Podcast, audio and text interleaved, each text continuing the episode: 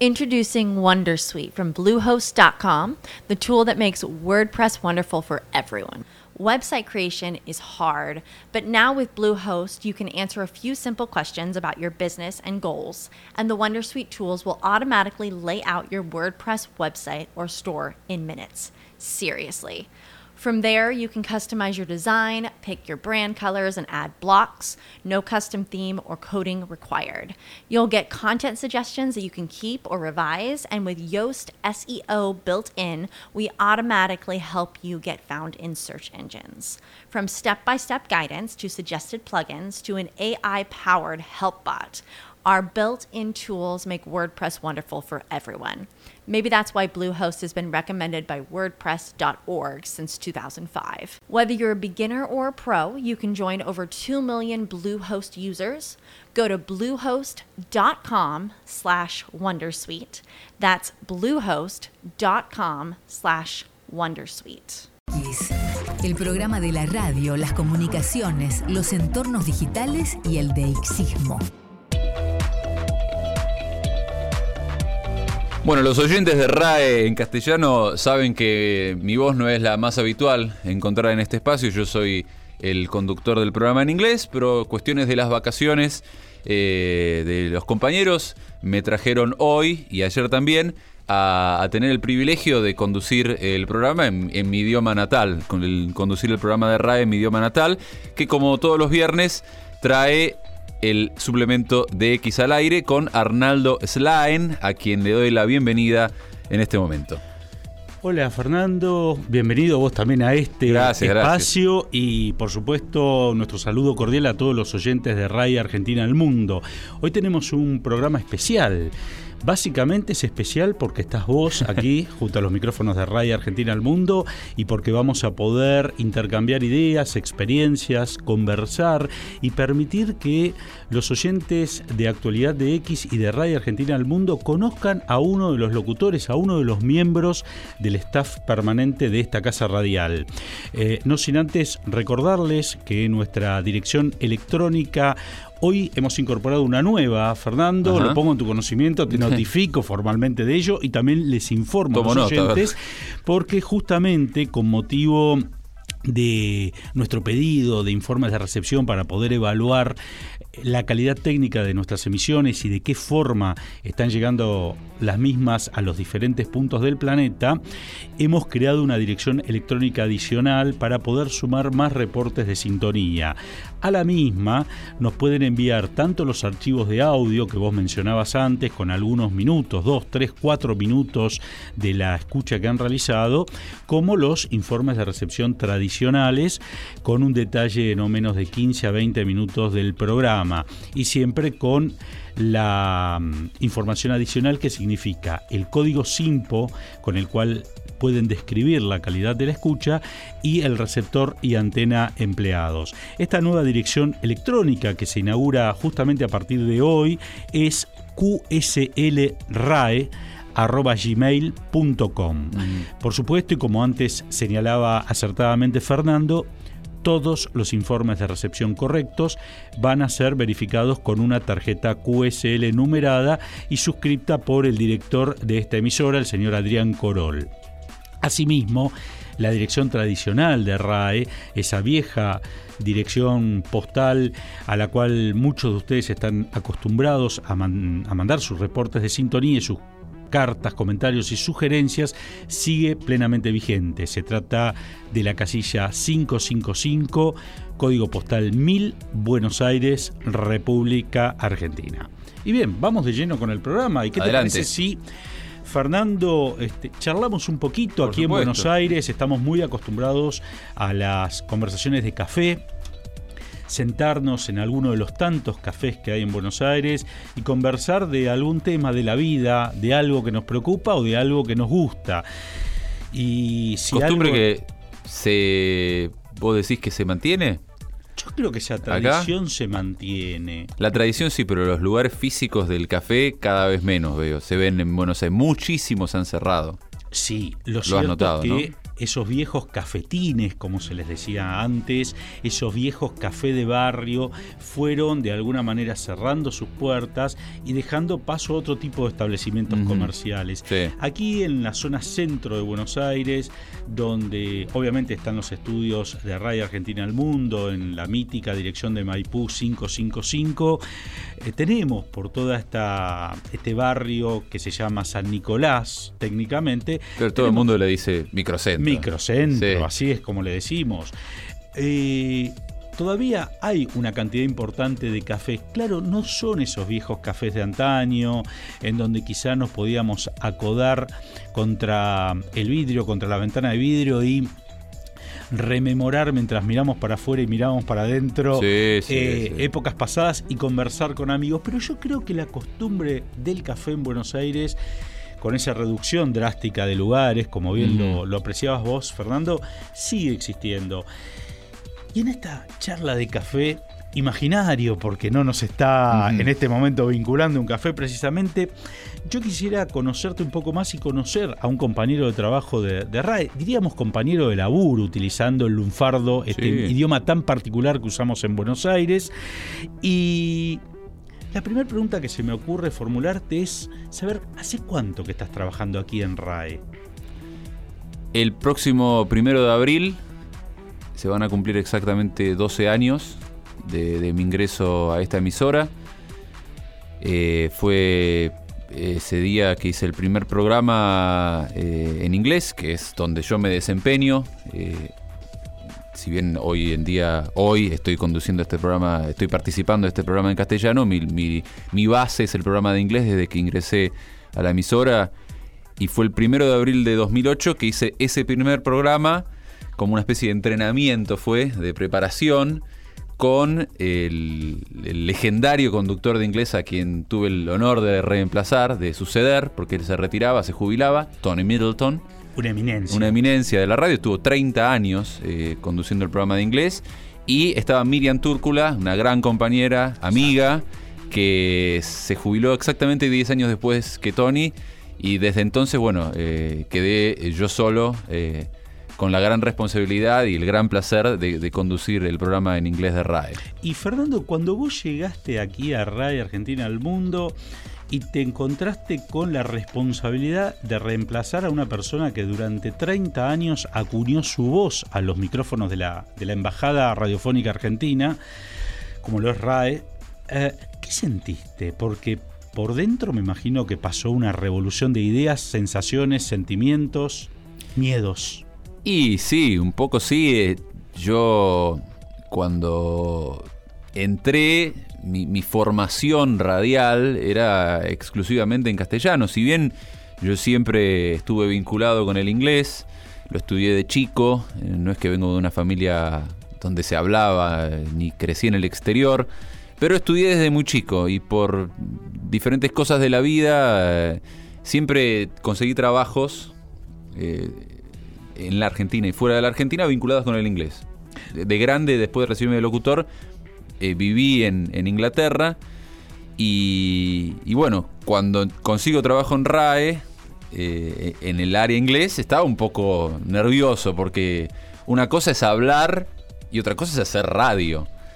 Eh, pero bueno, tuve todo el, apoyo de, Tony Middleton en esa primera etapa. él me escuchó, eh, me escuchó hablar y obviamente tener credencial de locutor era un plus para conducir, eh, para, hacer radio. Por supuesto. Y bueno, con el correr de los días me, me, fui afianzando y fui conociendo más cómo era el trabajo y al día de la fecha, 12 años después, debo decir que he hecho más años de aire en inglés, he hecho más horas de aire en inglés que, en castellano en las diferentes emisoras en las que he trabajado. Sabes, Fernando, que se, se me ocurre preguntarte algo como oyente. Yo te he escuchado con un inglés exquisito en diferentes transmisiones en inglés de RAE.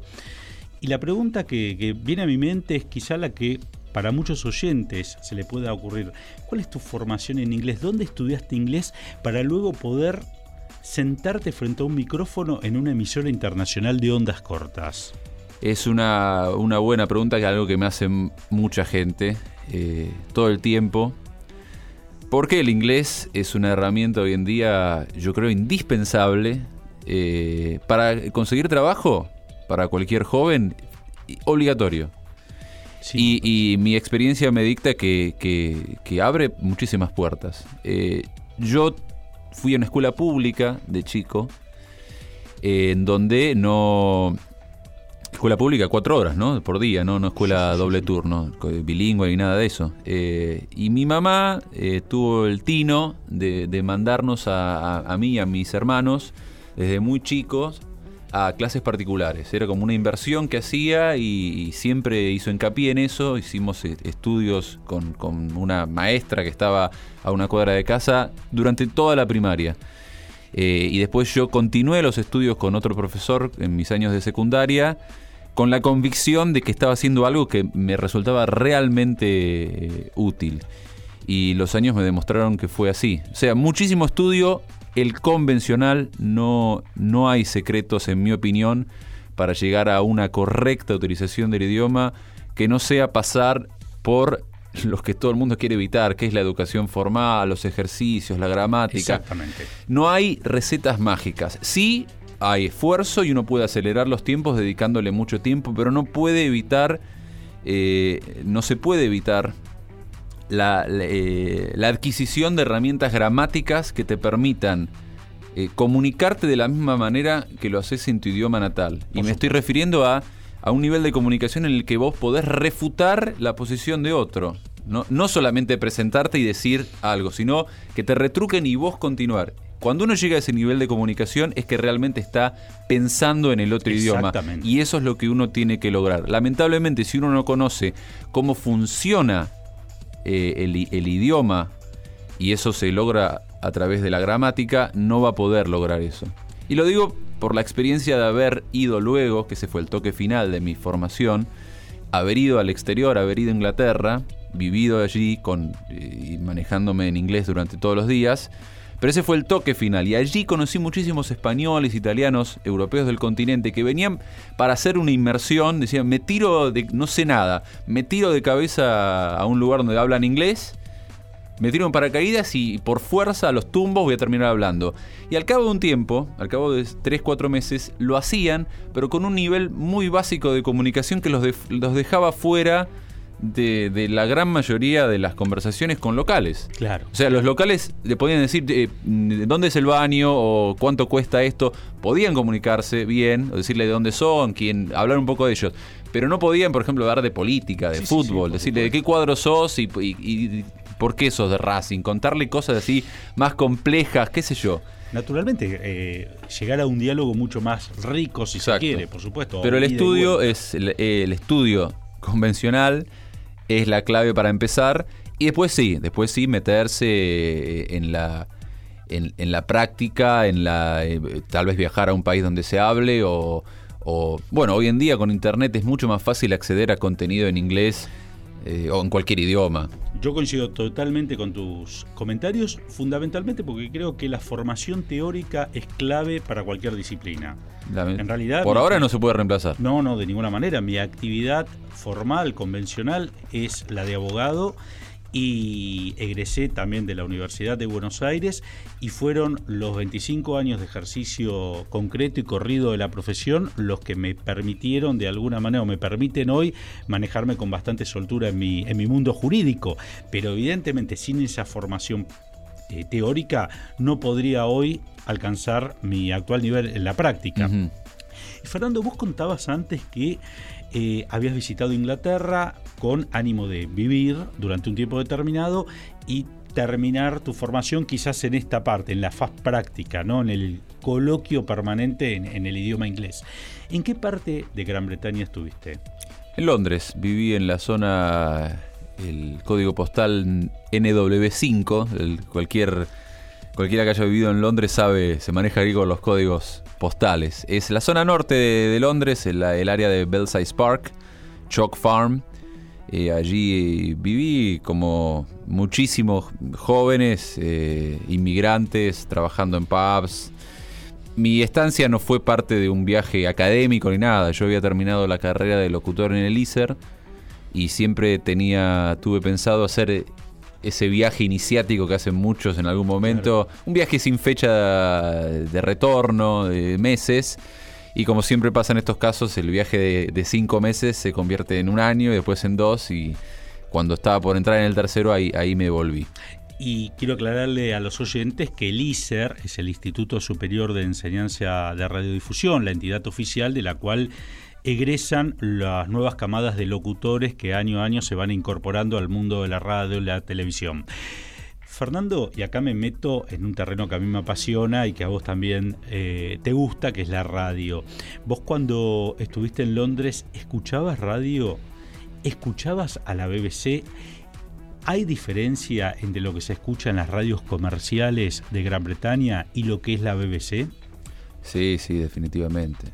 Es muy clara la diferencia. Bueno, por algo la BBC es referencia en todo el mundo de, lo que es una emisora respetable, de lo que debe ser una emisora pública, de servicio.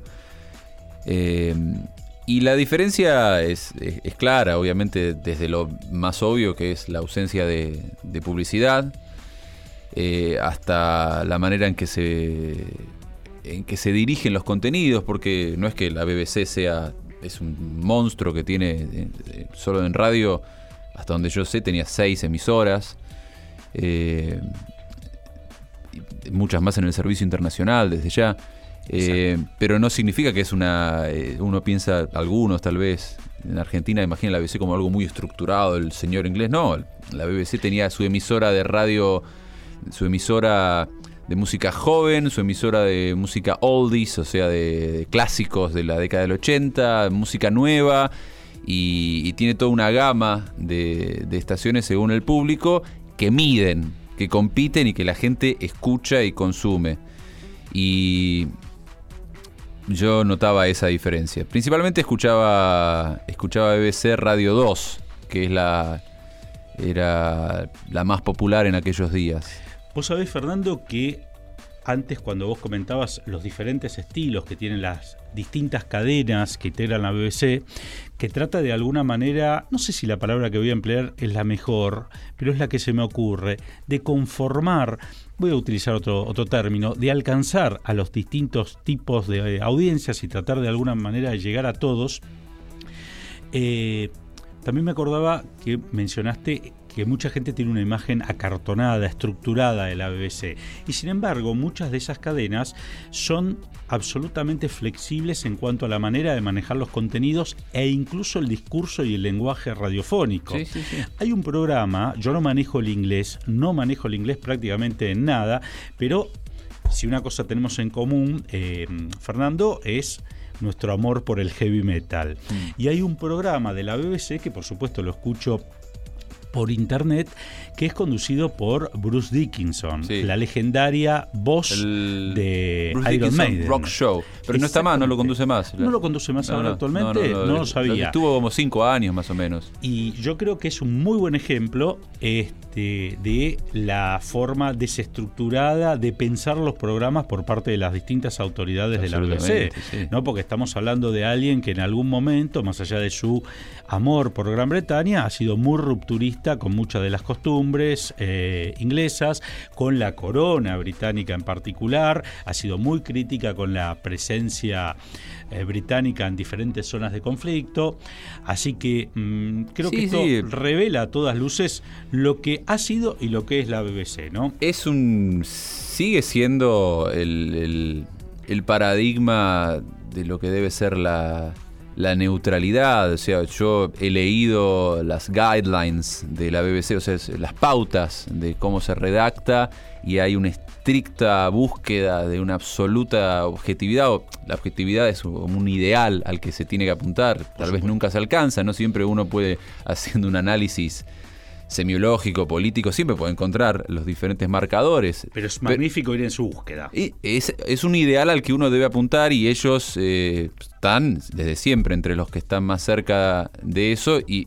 incluir a Bruce Dickinson en su programación habla de eso, habla de una de una apertura que no es nueva, que data de, no sé si oíste hablar del, DJ que falleció hace algunos años, John Peel. Exactamente. una leyenda de la BBC y de la música, que era un hombre que le daba lugar a música nueva que, no se escuchaba en aquel momento, ¿no? En la época de cuando aparece el punk, que directamente insultaban a la reina.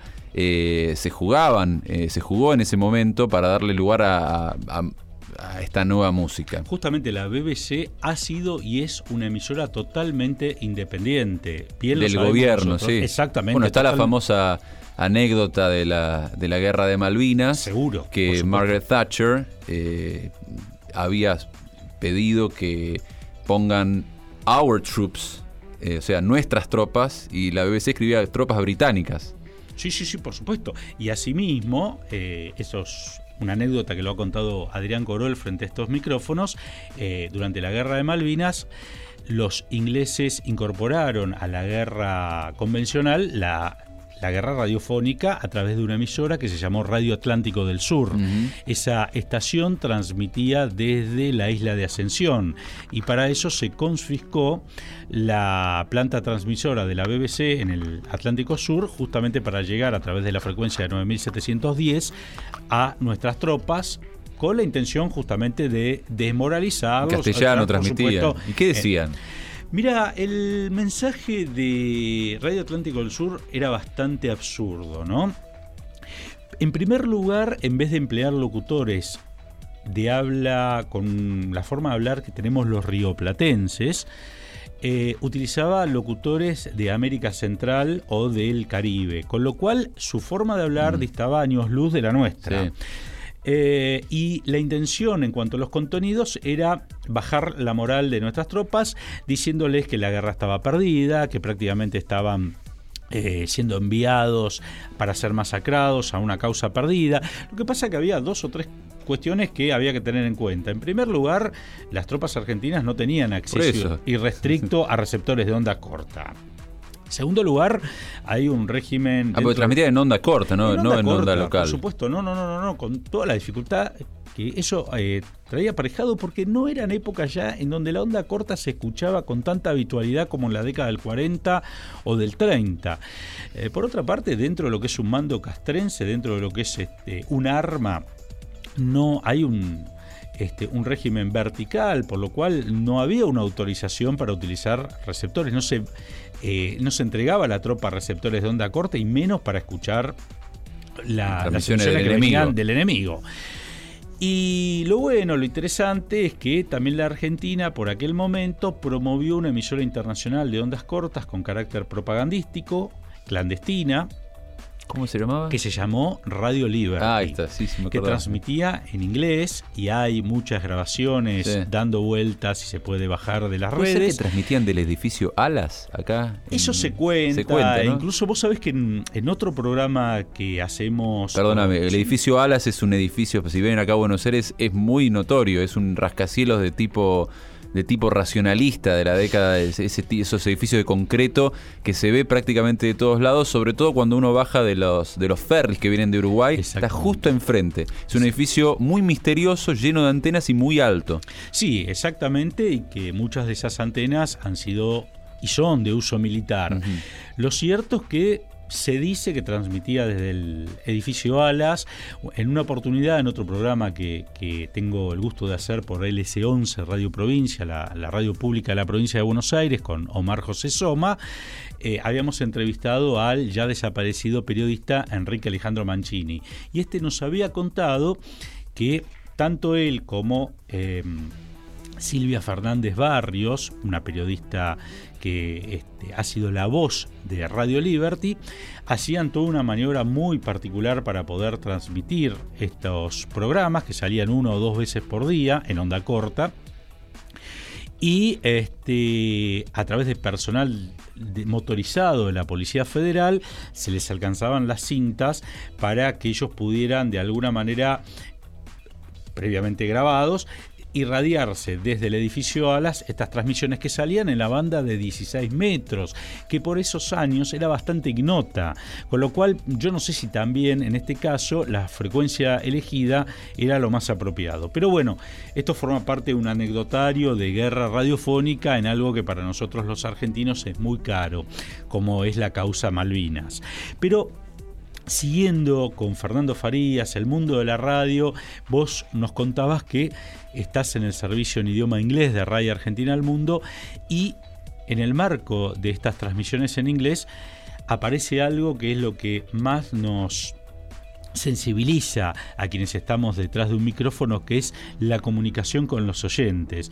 Entonces, una de las preguntas que se me ocurre es, ¿qué se siente estar frente a los micrófonos de una emisora cuando vos no sabés hasta dónde pueden llegar tus mensajes porque la onda corta justamente tiene una, un alcance ilimitado. ¿Qué sentís cuando haces aire frente a los micrófonos de RAE en inglés? Siento, bueno, hoy en día muchísima felicidad porque al cabo de, de este tiempo, de, esta, de estos 12 años en RAE, eh, llegué a, entender realmente y a apreciar el, alcance y el impacto y he conocido oyentes de las partes más eh, distantes de nuestro país que eh, pasaron por acá y preguntaron por Fernando Farías de inglés, uno de los últimos, un escuchate esta, un granjero, eh, un tambero sería, pero tiene una granja de, vacas lecheras, de el noreste de Canadá, que después de sus labores escuchaba, salía con, mediante la, aplicación, escuchaba la, radio. Salía a caminar y su, su, pasatiempo mientras paseaba ahí por, por su granja era escuchar mi voz hablándole de, Buenos Aires, de la inflación, etcétera. y bueno, eso fue una gran gratificación. es muy, muy, eh, muy loco todo esto porque eh, uno piensa en el oyente de la onda corta como una persona que está metida en un cuarto, rodeada de equipos de radio.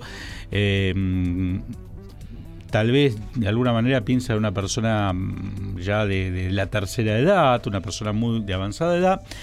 Y sin embargo, claro, las nuevas tecnologías, las plataformas digitales, algo a lo cual muchas veces los diexistas particularmente somos algo reacios a aceptar y a lo mejor lo que hacemos es privarnos de disfrutar.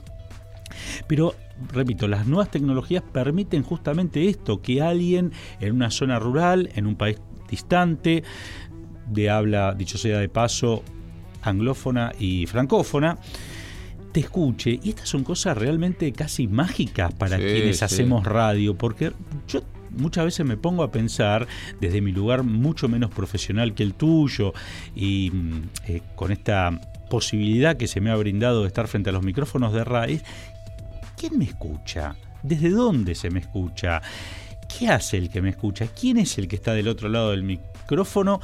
del otro lado del parlante, mejor dicho, y bajo qué circunstancias vive. Porque sobre todo, bueno, mi programa sale en habla hispana, pero el tuyo, que va en idioma inglés, llega a lugares en donde hoy hay conflictos. Y evidentemente la problemática habitual del este, receptor es totalmente distinta a, la de quizá lo del el oyente latinoamericano que vive una realidad mucho más pacífica y tranquila. Y en ese marco vos comentabas de este oyente que vino acá a visitarte, seguramente de paso por Buenos Aires, ¿Qué otras experiencias con oyentes tuviste que te parecieron realmente, si me permitís la expresión, surrealistas?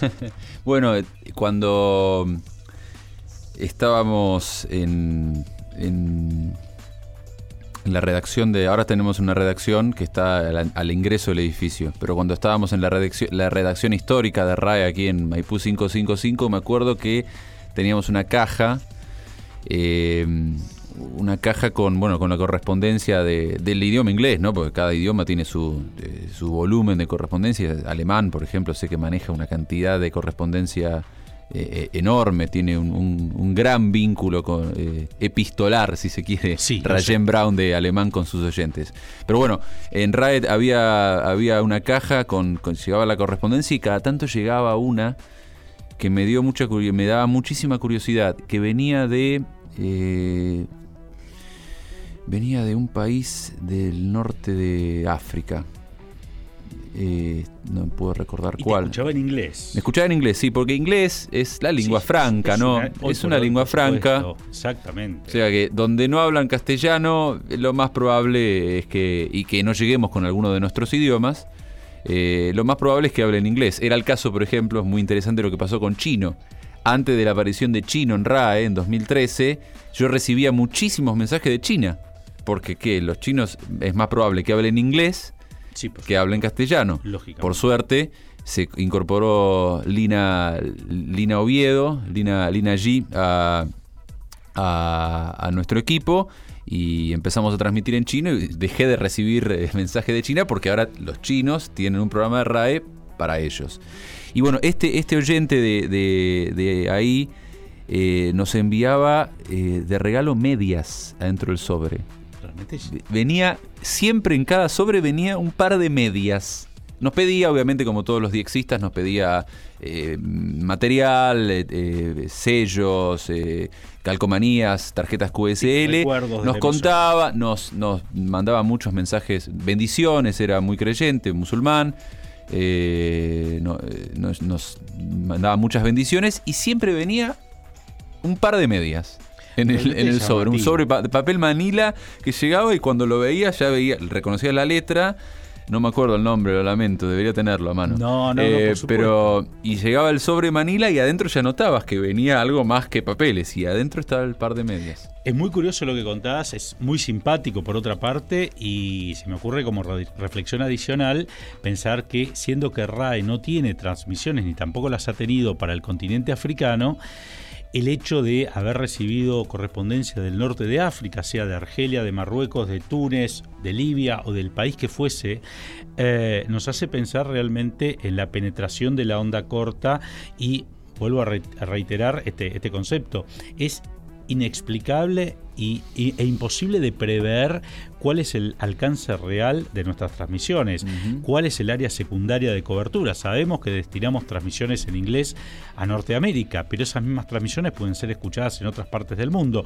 Jugamos con las condiciones de propagación, jugamos con la calidad del equipo receptor, con la antena empleada, con el ruido estático que solemos tener este, en las grandes ciudades, pero claro, hay gente que vive en zonas rurales y no tiene ruido, con lo cual puede escuchar transmisiones que van destinadas a otra parte del planeta. Bueno, caso Nueva Zelanda. Cuando empezamos a transmitir eh, con 100, eh, con 100 salimos desde allá de Miami. Sí, bueno, llegamos a Nueva Zelanda y, me contactó un oyente de Nueva, Zelanda exultante porque había podido recibir RAE después de muchísimos años. Lo, entrevisté, lo, eh, concreté una entrevista y era el, fue el primer oyente de esa zona del mundo con la que con el que tuve contacto.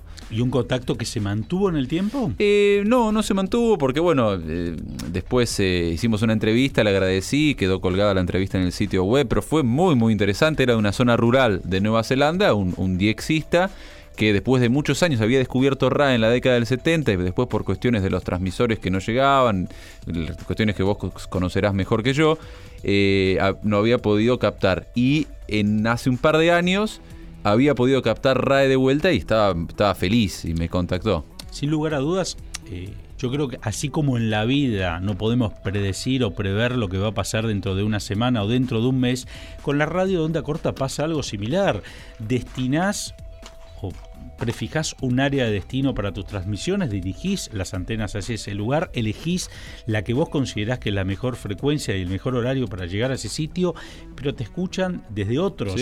Y esto es lo maravilloso que tiene la onda corta. Y lo empalmo con una pregunta adicional. La realidad es que nos vamos quedando de a poco sin tiempo porque lo que iba a ser una actualidad de X en donde se iba también a sumar una serie de noticias e informaciones, se ha ocupado con algo que para mí particularmente me parece muchísimo más grato como es esta entrevista. Te voy formulando dos preguntitas finales.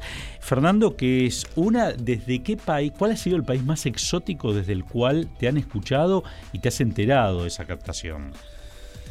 Y Bangladesh siempre me llama la atención y no recibo pocos mensajes de Bangladesh. Increíble. Eh, es un país tan pobre que uno imagina tan alejado de todo, tan eh, humilde Y, sin embargo recibo muchísima, y no solamente de un oyente, de varios que escuchan y que, prestan atención y me, pasan informes de lo que yo comunico y la verdad que me, emociona.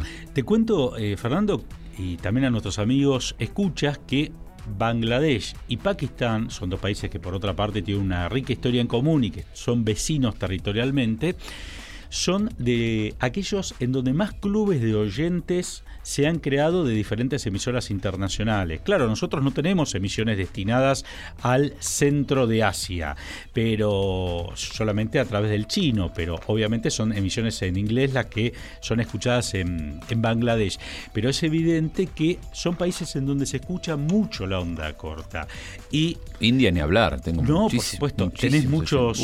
bueno, realmente... De India Después de que empezamos a transmitir en chino, pasó lo que te conté, pero sucede lo mismo en India y Rusia. Tengo muchísimos oyentes porque eh, escuchan, como no tienen un servicio en su idioma de RAE, escuchan el de inglés y recibo bastante comunicación lo que significaría tener una transmisión también para RAE en ruso o en tamil y en hindi, porque estos antecedentes nos marca realmente este, la importancia del idioma. Y la última pregunta es, ¿qué esperás de la onda corta para el corto mediano plazo?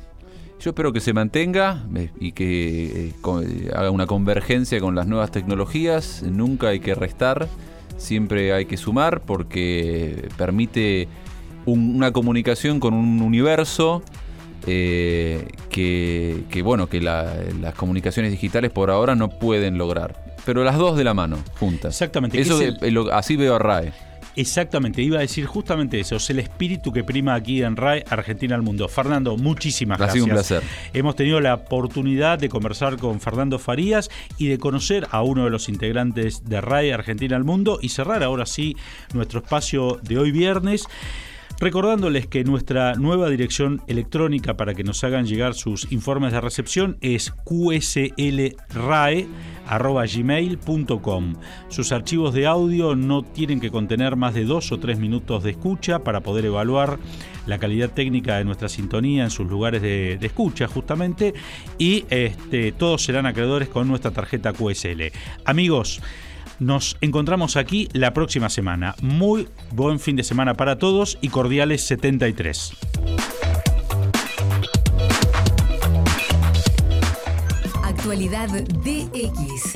El programa de la radio, las comunicaciones, los entornos digitales y el DXismo. Lucky Land Casino asking people what's the weirdest place you've gotten lucky. Lucky? In line at the deli, I guess. Aha, in my dentist's office.